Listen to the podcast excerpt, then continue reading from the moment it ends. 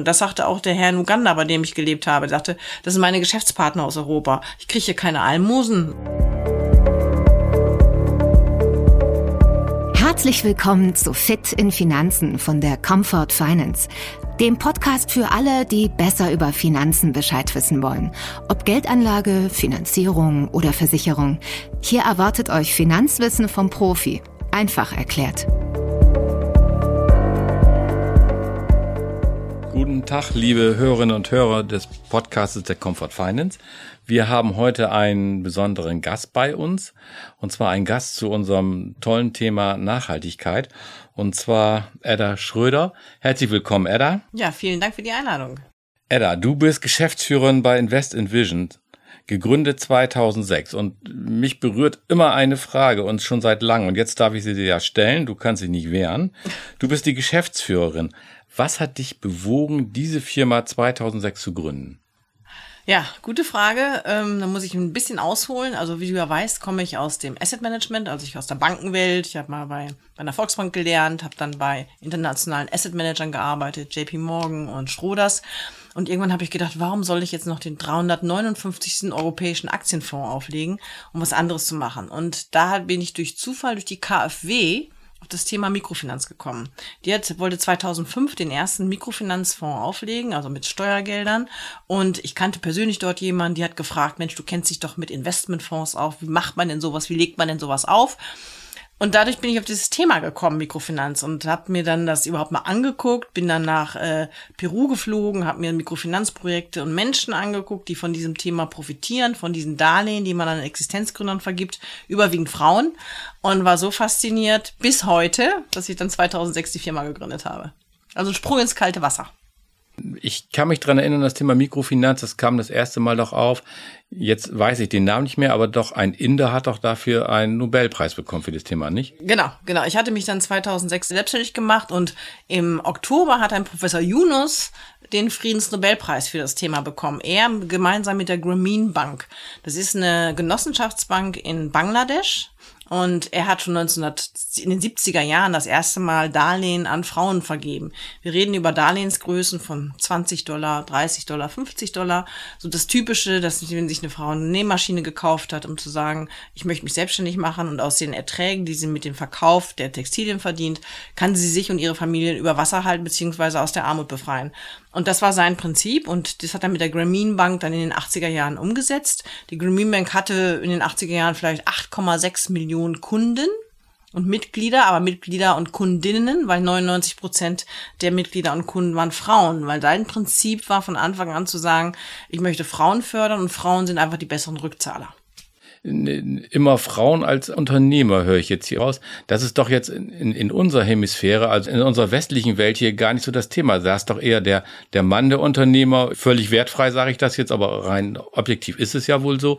Aber du sprichst jetzt immer von Frauen in den Entwicklungsländern. Sind die dort die treibende Kraft oder wie muss ich das jetzt verstehen? Grundsätzlich sind Frauen ja die treibenden Kräfte, ne? Aber nein, ja, aber, das weiß ich nicht. aber äh, ja, da ist aber man muss ein bisschen unterscheiden vielleicht, weil hier geht es wirklich um so ganz, ganz kleine Mikrounternehmer, ne, unter Familienunternehmen, die eine Frau, die sich, wie gesagt, eine Schneiderin ist oder einen Gemüseladen hat oder auch eine kleine Schule aufbaut und solche Dinge. Also wirklich kleine Sachen in den Bereich, wo Frauen einfach auch ähm, ja die treibenden Kräfte auch innerhalb der Familie sind, um eben das erste Ziel ist es immer, Einkommen zu generieren, damit sie aus der, sich auf der Armut befreien und für ihre Kinder eine bessere Zukunft generieren. Und das ist für viele halt auch immer noch das Thema Bildung. Und Bildung ist in Entwicklungsländern nicht frei. Und äh, spätestens ab der dritten Klasse müssen man für Bildung zahlen in den Schulen. Und das ist halt gerade auch den Müttern in der Beziehung sehr wichtig, dass ihre Kinder dadurch eine bessere Ausbildung bekommen und eine Schulbildung überhaupt genießen können. Und das sind dann die sogenannten Mikrounternehmerinnen. Wir haben eine Statistik geführt. Wir haben jetzt auch einige Männer mit im Portfolio, die Darlehen bekommen. Interessant ist, wenn, wenn der, der Darlehensbeträge größer werden, dann sind es oft die Herren, die die Darlehen nehmen, die vielleicht risikoreicher sind als die Frauen. Ähm, aber die Rückzahlungsquoten sind nach wie vor liegen die bei 98 Prozent. Das ist in 98 Prozent ist natürlich eine sehr gute Quote. Man sieht ja immer so eher das Risiko bei Kreditvergaben, aber hier scheint das ja nicht so zu sein habe ich jetzt so richtig gehört, du führst das darauf zurück, dass die Summen klein sind und, und dass Frauen eher Kredite zurückzahlen. Also das ist ein Grund, ja. Also das ist eigentlich der, der Ursprungsgrund ist das, dass die Darlehen klein sind. Es liegt aber auch an der gesamten Situation. Mikrodarlehen sind dafür da, Menschen überhaupt den Zugang zu Finanzdienstleistungen zu gewähren. Und Mikrokredite soll, wie gesagt, Einkommen generieren können. Wir richten uns an arme Menschen, die von normalen Geschäftsbanken nie Geld bekommen würden. Und deren Ansehen und deren Beweggründe, jetzt ein Darlehen zu bekommen, also ich habe es auch, ich durfte es in Uganda selber miterleben, also mit vielen anderen, habe bei einer Familie mal gelebt und der Vater hat im Jahre 2000 2000 schon den ersten Mikrokredit über 500 Dollar bekommen und konnte damit Land kaufen und auf diesem Land hat er Kaffee angebaut, dann Mantoko, die Kochbanane und hat Geld generieren können, um seinen Kindern und seiner Familie aus der Armut zu befreien. Und der hätte, der lebte im Hinterland von Uganda, drei Stunden von Kampala entfernt, der hätte nie Darlehen von einer ganz normalen Geschäftsbank bekommen. Ne? Und deswegen, und das ist das Ziel auch, A, die Förderung von Frauen natürlich auch und aber auch überhaupt Generierung von Einkommen durch selbstständige Arbeit. Das heißt, das Prinzip der Hilfe zur Selbsthilfe ist das große Thema. Jetzt hast du ja auch am Anfang gesagt, und, und du bist ja genauso wie ich, in der Wirtschaft in der, sozialisiert worden, da steht ja eher nicht der soziale Gedanke im Vordergrund, sondern bei Unternehmen wie Schroders, JP Morgan, vielleicht auch bei vielen Banken, steht ja eher so der Gewinn im Vordergrund. Das muss man ja, ja sagen. Mhm. Wie, wie ist das jetzt hier? Die Hörer denken jetzt natürlich auch, ah, okay, soziale Aspekte werden abgedeckt, aber das soll ja auch eine Geldanlage sein. Kann mhm. man damit auch Geld verdienen mhm. oder? Ja, grundsätzlich ist Mikrofinanz auch ein, es ist ein Geschäftsmodell. Eigentlich ist es ja nichts anderes als ganz normale Finanzdienstleistung oder Bankgeschäft. Also viele Banken, mit denen wir zusammenarbeiten in den Entwicklungsländern oder Mikrofinanzinstitute, das sind eben diese spezialisierten Banken, die sich spezifisch an diese Zielgruppe wenden, die halt kleine Darlehen vergeben. Es ist ein kleinteiliges Geschäft. Kleinteiliges Geschäft ist oft teuer. Ja, also das darf man ja nicht vergessen. Äh, aber die haben halt auch ihre Kreditprozesse und Investmentprozesse dementsprechend ausgerichtet, dass sie diese Menschen auch erreichen. Also sie haben einen großen Aufwand an, an Personal. Man muss viel Menschen haben, die die Leute betreuen, weil die auch in die, in die Dörfer gehen. Und da geht ja auch der Anführungsstrichen Banker noch zum Kunden. Das wird auch alles händisch abgewickelt zum größten Teil noch. Das heißt, die Zinsen werden händisch zurückbezahlt, die Darlehen werden händisch ausgezahlt. Man guckt sich noch in die Augen, wenn man ein Geschäft tätigt. Aber es ist ein Geschäftsmodell. Geschäftsmodell. Ne? Und Menschen zahlen ja auch Zinsen dafür. Und deswegen bringt auch eine Anlage in einen Mikrofinanzfonds zum Beispiel auch Geld. Also wir sind auch renditeorientiert. Wir wollen nicht die Rendite maximieren. Ich habe hier noch so eine Frage, die hast du ein bisschen beantwortet, aber ich stelle sie mal ganz direkt. Was steht im Vordergrund des Fonds? Geld zu verdienen oder soziales Engagement? Geld nicht zu verlieren und soziales Engagement. Das ist eine schöne Antwort, wäre ich jetzt nicht drauf gekommen. Bist du gleichzeitig auch Fondsmanagerin oder wie ist deine Aufgabe bei Invest in Vision?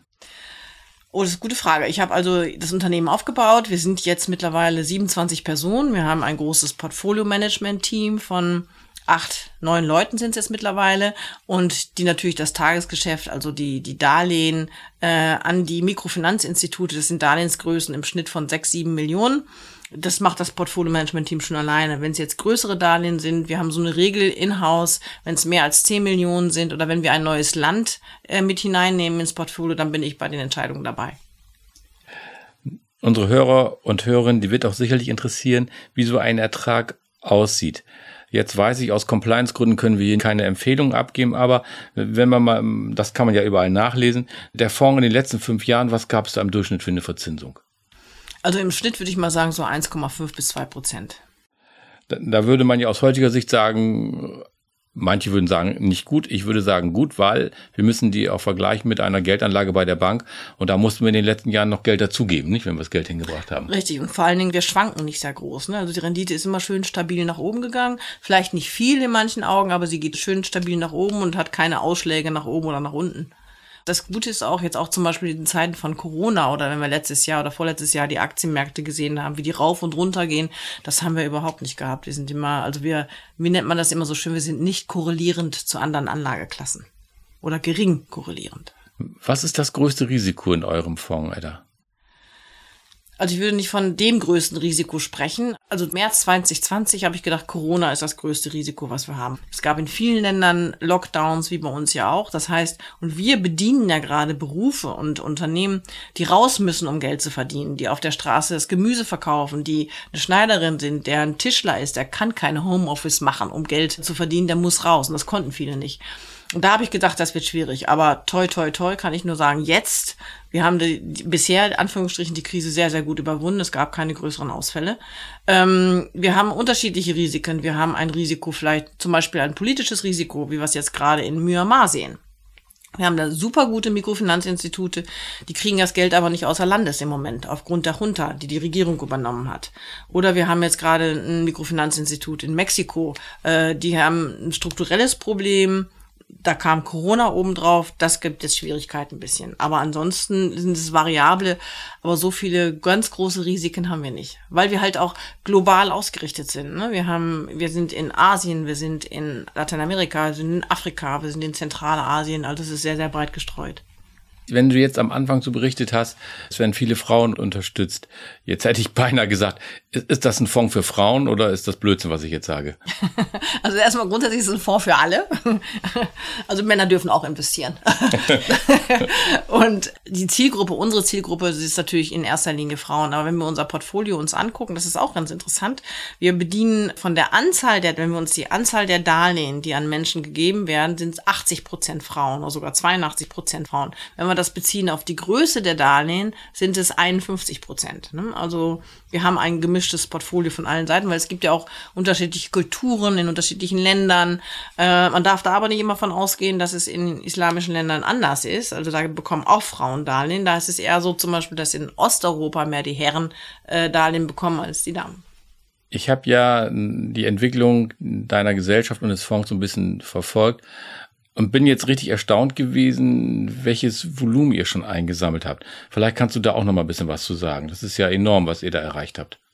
Ja, vielen Dank. Also wir haben Toll. die eine Milliarde jetzt äh, geknackt, wie man so schön sagt. Es war mal eine schwierige Zeit. Also wenn man sich das Volumen des Fonds anschaut, der ist 2011 gegründet worden. Dann waren die ersten drei Jahre waren echt schwierig, da die Menschen davon überzeugen, dass ich Geld nach Tadschikistan geben soll. Erstens wussten viele gar nicht, wo Tadschikistan liegt. Ich bis dahin auch nicht. Und dann, dass das Geld überhaupt zurückkommt. Hallo. Aber es hat funktioniert. Und das andere war natürlich dann eben, dass, wenn sie, man hat ein kleines Fondsvolumen, man muss erst wachsen, Vertrauen gewinnen bei den Anlegern. Und ab 2014 ging es eigentlich immer Schritt bei Schritt nach oben. Da hat natürlich auch das Umfeld zu beigetragen. Das darf man nicht unterschätzen. Also zum Beispiel das Niedrigzinsumfeld kam uns zugute. Und auch, dass das Thema Nachhaltigkeit immer wichtiger wird. Ne? Und dass das wirklich Menschen dafür interessiert hat, auch sinnhaft Geld anzulegen. Und davon haben wir auch profitiert. Glaube ich auch. Und was unsere Hörer auch immer interessiert, wir haben ja schon beide zusammen auch Veranstaltungen gemacht. Da kann ich mich dran erinnern. Kundenveranstaltungen. Und viele der Comfort Finance Kunden sind auch schon bei dir Kunde. Das heißt, die haben ja Geld bei dir angelegt. Manche denken ja mal, wenn wir jetzt von Nachhaltigkeit, von, von Mikrodarlehen reden, dass sie mit großen Summen sich engagieren müssen in deinen Fonds. Kannst du einfach mal so sagen, wie ist eigentlich die kleinste Summe, die man bei euch anlegen kann? Hm, das geht schon ab 100 Euro. Also ich ich sag immer, wir hätten gerne auch Mikroanleger zu Mikrounternehmern. Die kriegen ja auch Darlehen, die sind klein, ne? 20, 50, 100 Dollar, gut, teilweise auch schon größer, aber das, das passt, würde ich sagen. Jetzt habe ich gelesen, ihr kümmert euch und jetzt wird's bisschen, also es kommt eine spezielle Frage, aber ich muss die einfach loswerden. Impact Investment, was muss ich denn darunter verstehen, Edda? Das steht da auf eurer Seite. Genau, wir sind, es gibt ja dieses Thema, auch gerade die ganze Regulierung, die jetzt greift im Finanzbereich. Da gibt es ja sogenannte Artikel 8, Artikel 9 Fonds, nachhaltige Fonds und Impact Fonds. Und ein Impact Fonds zeichnet sich dadurch aus, dass man von vornherein ein positives Ziel erreichen möchte. Also wir sagen zum Beispiel, wir möchten so und so viele Menschen, die sonst keinen Zugang zu Geld haben, erreichen. Also aktuell erreichen wir zum Beispiel mit dem Fonds 700.000 Menschen. Und den Beitrag, der dann heißt, also ein Ziel muss man haben, einen Beitrag leisten. Den Beitrag, den wir leisten, nicht, dass wir ein Darlehen dorthin geben. Und messen tun wir das dann immer, wenn das Darlehen auch vergeben ist, wie viele mehr Menschen wirklich ein Darlehen bekommen haben. Und das ist eben der positive Impact. Das ist nicht nur ESG-Ausschusskriterien, sondern wirklich zu sagen, ja, mit einer Investition möchte ich eine positive Wirkung erzielen. Schönen Dank. Was mich auch interessieren würde, gibt es so einen kleinen Ausblick? Was ist so dein nächstes Projekt? Was hast du vor? Uganda hast du eben gewählt, Tadschikistan, ne, du reist ja in der Welt immer rum. Was ist das nächste Projekt? Wo geht's hin? Also ich komme jetzt gerade aus Usbekistan und Kirgisistan. Das haben wir uns jetzt speziell auch angeguckt, nochmal aufgrund der Ukraine-Krise, wie die Auswirkungen auf diese Länder sind, die ja nun direkt im Umfeld sind, die Stan-Länder.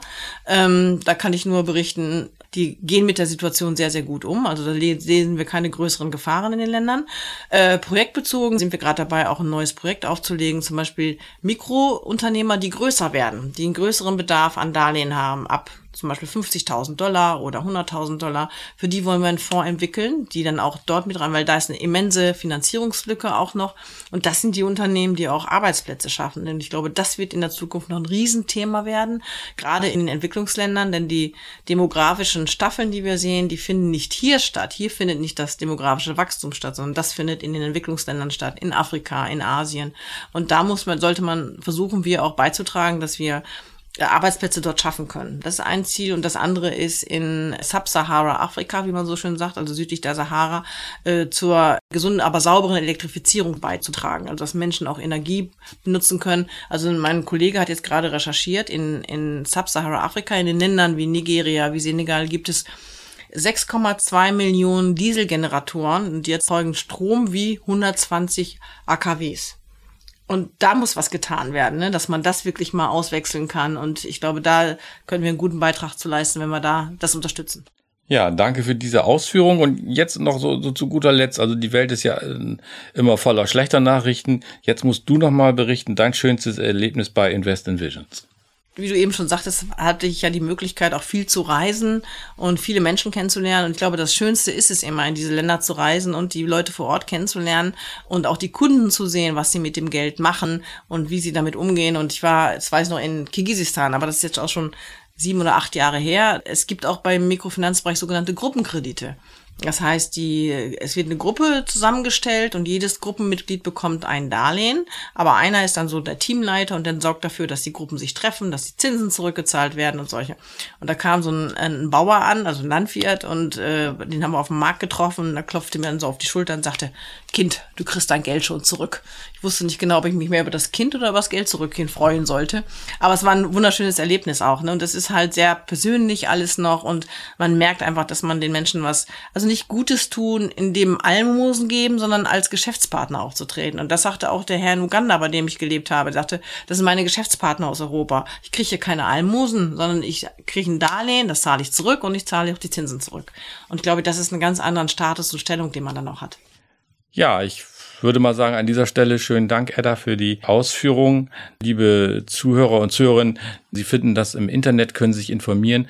Und ich glaube, man kann auch deinen Newsletter abonnieren, ne? Ja, kann man. Also das geht auch noch, Newsletter abonnieren. Und, und das Beste ist, investieren, um immer regelmäßig äh, Informationen zu bekommen und äh, auch dabei zu sein und Gutes tun und noch Geld zu verdienen. Ich meine, schöner geht's doch nicht. Schönen Dank, Edda. Vielen herzlichen Dank.